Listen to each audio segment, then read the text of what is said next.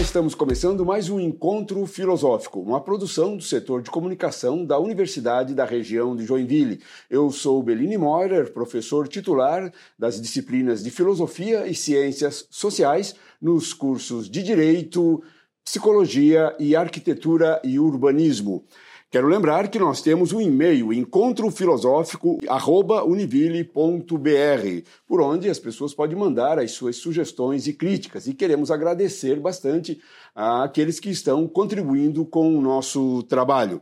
Hoje, o encontro filosófico traz como tema filosofia e ciência. E para falar conosco sobre esse tema, estamos aqui com o professor doutor Gilmar Ertzinger.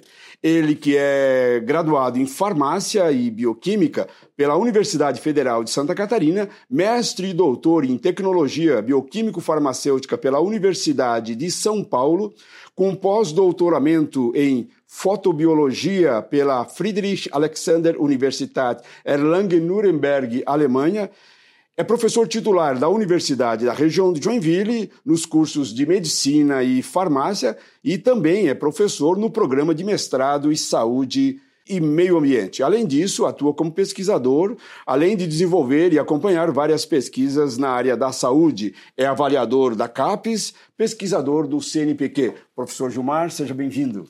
Muito obrigado, agradeço o convite. Sempre é um prazer estar aqui conversando com você, né, professor Belino? Já se conhecemos de longa data e estamos aqui para discutir. Ok. Eu queria começar a, o nosso, o nosso bate-papo. É, professor Gilmar Ertinger, eu sei que o senhor é um cientista, atua com pesquisas na área da saúde. Eu queria começar a provocação no, no, aqui no nosso diálogo é, perguntando o que é ciência? Para que serve a ciência? Bom, eu acho, isso é uma opinião, né, ciência é uma arte, como todo, acho que o cientista é um artista. Então, é a arte de obter conhecimento através de metodologias científicas. O que significa isso? É uma frase que parece que não tem muito a ver. É que tem que ter método. Primeiro, tem que ter a curiosidade em cima de uma hipótese, tentar provar essa hipótese numa teoria. Como é que se faz isso? Através de métodos validados. Entendendo? Então, é a busca intensa de novos conhecimentos para auxiliar a sociedade, para descobrir comportamentos, para explicar fenômenos que sejam depois reprodutivos. Tá? Então, ciência tem que ser reprodutiva. Agora, a ciência ela não é uma arte definitiva, ela é uma arte evolutiva. O que é hoje ciência pode ser um dado provado hoje, pode ser que amanhã não seja, porque a ciência evolui. Porque as pessoas têm aquela coisa, né? Olha, mas foi provado cientificamente, quase que um Deus disse que é, e pronto. Isso não é uma verdade. É, naquele momento, as provas e os grupos de cientistas chegaram à conclusão. Mas a própria história da humanidade, ou mesmo a própria história da ciência, os microorganismos, eles evoluem. Então, essas teorias, tá entendendo? Elas podem, de novo, ser evoluídas. O importante é que a ciência seja reprodutiva. O que eu faço aqui tem que ser também possível de fazer num outro lugar. É, isso é uma ciência. E tem que ter um rigor, um rigor metodológico. Sim, claro. Sem metodologia, sem métodos, não existe ciência. Okay. É chutágoras, eu gosto de falar. é, sem saber para onde que vai dar. Não. É, hoje, infelizmente, é, sendo breve, é, todo mundo fala, ah, produziu num artigo científico em inglês. Hoje nós temos um problema na área de ciência. Existe uma série de revistas que a gente chama predatórias, revistas que apenas você pagando um valor, sem avaliação de pares, publica rapidamente um assunto e aquilo é uma falsa verdade. Então, hoje a ciência também está passando um problema de fidelidade, ou seja, de respaldo científico por um comércio de informações científicas. E essas revistas têm validação junto a órgãos governamentais? Não, não. Aí está um detalhe. Então, a CAPES, por isso o avaliador da CAPES e o CNPq, obedece critérios internacionais que podem ser discutidos, mas o que, que, é? São revistas que tenham uma validação. O que, que é um artigo validado? É um artigo que passou para no mínimo dois ou três pares de cientistas que conhecem o domínio e avaliam se aquele método, se aqueles dados são fidedignos. Tá ok? Perfeito, perfeito, perfeito. Outra questão: a ciência deve ter uma aplicação prática? Ou, ou não deve ter fins determinados? E o pesquisador é, como é que fica isso? É, ele, ele, ele pode fazer o que ele quiser? Como é que, como é que o professor pensa isso? Olha, eu te, isso, isso é uma filosofia. Tem alguns pesquisadores que acham que eles têm que pesquisar por pesquisar. Eu acho que não. É porque alguns dizem, olha, tem que. Sim, tem. Eu, por exemplo, eu sou um pesquisador, eu acho que se eu, eu sou óbvio, pesquisa tem que ser financiada. Eu tenho que retribuir para a sociedade um conhecimento que pode ser aplicado. Eu vou contar uma historinha bem curtinha. Eu não, eu não guardo o nome, mas teve um, uma vez uma homenagem na época do CNPq, que eu estava lá. Um avaliador estudou por 50 anos o músculo adutor da coxa esquerda do gafanhoto. Ganhou, gastou tipo assim, uns 20 milhões de dólares na coisa. E no final da questão, todo mundo perguntou, mas o senhor pesquisou para quê? O que, que a sociedade teve de retorno? Então eu acho que ciência tem que ter retorno. Não a curto prazo, mas a médio e longo prazo. O que eu faço hoje tem que ser subsídio para quê? Para que a sociedade evolua, melhore a sua qualidade de vida, melhore o entendimento da sociedade. Eu não posso pesquisar por pesquisar. Né? não confundir também pesquisador, cientista com inventor. Sim. Sim, então, sim. inventor é uma pessoa sim. que não tem métodos, mas tem uma criatividade grande, até pode ser útil para a sociedade. Vai fazendo uma coisa, fazendo outra, sim. depende dar certo e, Isso. e a Nós, na ciência, eu acho que nós temos um compromisso social, qualquer cientista, de dar retorno à sociedade. E eu acho muito importante também os congressos entre cientistas, onde se trocam é, experiências, conhecimentos, possibilidades? Olha, ciência não se faz isoladamente. Grupos de interrelação é o que é importante hoje. Eu vou a vários congressos, já dei palestra no mundo inteiro, e a melhor parte do congresso não é em si as informações que estão dando, porque muitas vezes já conhece. É as relações pessoais que tu troca em grupo de pesquisa e começa a tentar desvendar coisas que a sociedade quer. Descobrir explicações para algumas coisas. Nem tudo se descobre. Até porque ninguém descobre tudo sozinho, né? Não, não Cobre existe parte e o outro não, dá uma, uma sua contribuição. A ciência, ela é por si interdisciplinar. Ela depende de vários atores. Tá entendendo? Certo. Nenhum pesquisador trabalha sem ter um aluno de doutorado, sem ter um aluno de mestrado, sem ter um aluno de graduação científica, sem ter parceiros locais, internacionais, tudo. Ciência é feito por, por grupos. De relações sociais. Sem dúvida alguma. Não dá para fazer isoladamente. Não, não. Não existe isso. Já foi no passado. Ok. Tá? Ok. Agora, pensando as universidades brasileiras, como estão as pesquisas na área da saúde no Brasil? Tem como comparar com outros países? Olha, o Brasil é o 13 terceiro país do mundo que mais gera ciência.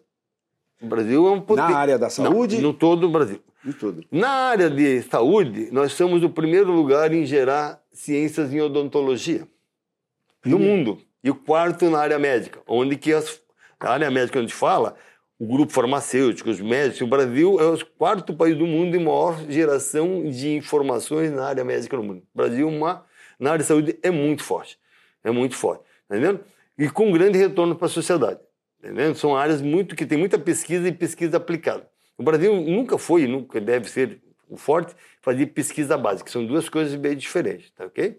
Nossa pesquisa não está aqui preocupada, que de vez em quando os jornalistas falam, ah, o Brasil não tem prêmio Nobel. Prêmio Nobel é para quem faz pesquisa básica, tá entendendo? Pode ter, pô, quase ganhamos vários prêmios Nobel, batemos na trave. Não que nós não façamos, mas não é o, o grande foco do Brasil. O Brasil é, é muito mais pesquisas aplicadas. Há, há, uma discussão, inclusive, com relação ao prêmio Nobel, de que o brasileiro, é, culturalmente, quando alguém começa a se destacar, torce contra. É que a ciência mudou, por exemplo. Nós temos uma coisa chamada plataforma LaTeX, que é onde que bota o nosso currículo. César Leite, ou Lattes, como queiram falar, ele foi o maior cientista de física que o Brasil já teve. Ele era aluno de mestrado e de doutorado e descobriu um, uma partícula que ninguém sabia. O problema é que naquela época os artigos só iam no nome dos orientadores. E ele, o orientador, ele ganhou ele o prêmio Nobel com uma coisa que ele fez. Ele era orientando. É, ele, é, ele foi o maior físico que nós tivemos no Brasil. Como também, por exemplo, o Fleming, que descobriu a penicilina, não descobriu, foi o aluno de doutorado dele que fez e quem ganhou a fama é esse. Então, hoje já mudou. Os alunos participam obrigatoriamente disso. Mas, um tempo atrás, muitos trabalhos que eram feitos dos grandes cientistas, ele não participava. E ele excluía, porque aluno não era parte do, do corpo. Tá. O Estado Leite ficou muito chateado. Ele foi uma sumidade no Brasil. Okay. É o que mais chegou perto, por exemplo, de um prêmio Nobel. É, disse que a distância entre o veneno e o remédio, aquele ponto que a gente estava falando, é a dose, Sim. né? é o, a quantidade. Eu pergunto, que análise o professor faz da farmácia nos dias de hoje? O rentoso comércio de remédios não é prejudicial à saúde da população? Há uma há na academia um debate a esse sentido. Deixa eu fazer uma fala diz que durante as Olimpíadas no Brasil as pessoas ficavam assustadas com a quantidade de lojas de farmácia na, na nossa na nossa aqui na Avenida Getúlio Vargas a, ao longo de 1.500 metros, tem cinco farmácias bastante próximas uma da outra. Que análise dá para fazer nisso? Isso porque tu não foi em Brasília. Brasília tem a quadra das farmácias. Tudo é quadra? não, tudo. São 20, 30 farmácias na quadra inteira, porque Brasília é tudo por quadra. Bom, eu sou um severo crítico do modelo da indústria farmacêutica brasileira. Tá? Eu já vivi na Europa. Então, assim, o problema é que o, o, o medicamento ele nunca foi feito para ser comércio. Ele foi feito para ser um colaborador na fé. Então, vamos tentar explicar. Na Europa, quando um médico manda um medicamento, eu vou na farmácia com o código da doença e o farmacêutico vê se aquela doença tem a ver com o remédio. Aqui no Brasil é um comércio, então a gente chama de empurroterapia. O que acontece? Tu chega lá e fala assim, oh, mas se o senhor comprar quatro caixas, o senhor vai ganhar pela metade do preço cada uma delas. Então o que acontece? O Brasil hoje é o terceiro maior comércio de medicamentos do mundo. Aquela média aqui em Joinville, com todo respeito, uma empresa séria, tudo, mas tem um faturamento de 3 bilhões. Tá entendeu? Tu, quando for ver em outros países do mundo, isso não acontece. Tá? Então o que acontece? Mas isso é uma política, eu vou falar agora, da nossa legislação, ou seja, os nossos deputados e senadores optaram isso. Por quê? Há uma lógica que, como o sistema de saúde, teoricamente, não dá, não consegue contemplar toda a população, é mais rápido o autoatendimento e a automedicação. Essa automedicação tem uma estimativa no Brasil que ela é responsável por 30 a 40% dos atendimentos no posto de atendimento. Por quê? Pela interação medicamentosa. Eu tomo remédio na dose errada, deixa de ser medicamento para ser veneno, Isso. e tomo dois, três remédios que não deveriam tomar simultaneamente. Então eu tá sou se intoxicando é, ainda mais. Ele, claro, porque ele reage quimicamente fazendo um composto mais tóxico. Eu sou severamente contra o mecanismo de, de farmácia ser um, um, um, estabelecimento de comércio.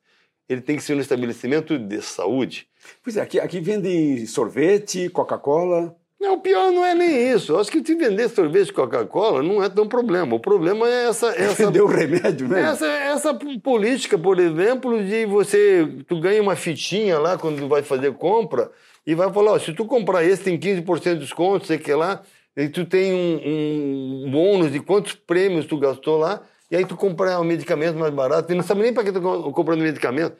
No mundo inteiro é assim. O medicamento é dado pela tua patologia. Eu vou tomar antibiótico, sete dias.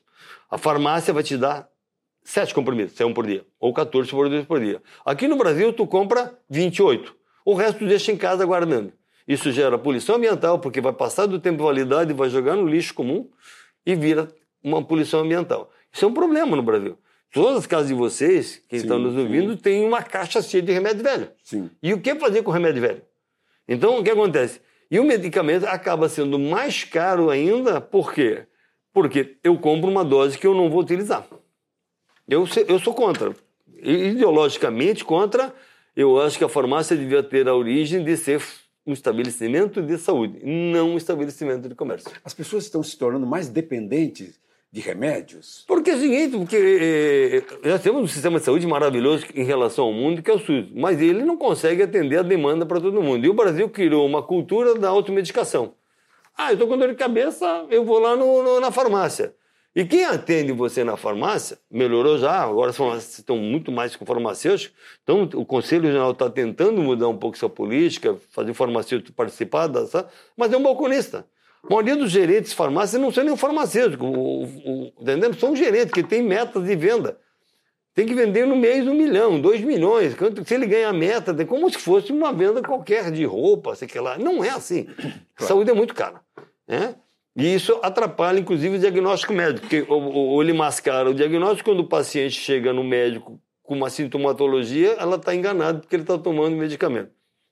Eu sou contra. Eu acho que isso tem que se reverter a médio e longo prazo. Mas isso passa obrigatoriamente pelos grandes grupos econômicos no Congresso brasileiro. Claro, Difícil você claro, vencer. Claro, claro. Tem toda um, todo um, uma linha, uma preocupação com, com nesse sentido aí. É, agora, uma pergunta intrigante, e o professor entra nela se quiser. De certa forma, nós conversamos alguma coisa antes. Medicina e farmácia é uma dupla inseparável? Existe algum debate nesse sentido? Eu acho que já evoluiu bastante, né? Hoje, assim, se eu for pegar a história, né, filosoficamente, a medicina nasceu do, do, dos profissionais de farmácia. Hoje, óbvio, e é, tem que ser, já falei isso outra vez para ti, uhum. o diagnóstico de uma doença tem que ser um ato médico. Isso não se discute. Mas aí, qual é a melhor alternativa? Quais são as melhores é, possibilidades? É muito interessante hoje o trabalho multidisciplinar, não só com farmacêuticos. Hoje, se tu for ver grandes clínicas, grandes hospitais, o médico toma a decisão do diagnóstico e depois o grupo interdisciplinar faz o melhor estratégia para que o paciente tenha o melhor resultado possível. A gente vê isso em grandes hospitais, as próprias clínicas aqui em Joinville de médicos evoluíram muito. Nós temos clínicas que envolvem nutricionistas, envolvem eh, vários profissionais para melhorar o quê? Melhorar a qualidade do paciente, tá entendendo? Para não ficar. Até porque, se for ver, né, eh, vamos discutir, nós farmacêuticos temos quase 350 horas de farmacologia, quando o médico tem 60, 70 horas. Que a função dele não é estudar um medicamento, a função dele é estudar o diagnóstico patológico, a patologia. Óbvio que ele tem que saber também a estratégia, qual é o melhor medicamento que ele acha. Mas a interação com outros profissionais melhora, sem dúvida alguma, a eficiência. Perfeito, perfeito. E agora, já caminhando né, para as linhas finais, Sim. mas é, uma pergunta: eu, como está o curso de farmácia em Joinville? Bom, então vamos tentar agora também entender um problema até. O nosso curso de farmácia, um curso mais tradicional do Estado, nós temos nota 5 há muito tempo. No, Tem quantos anos o curso? 25 anos. 25 eu que criei.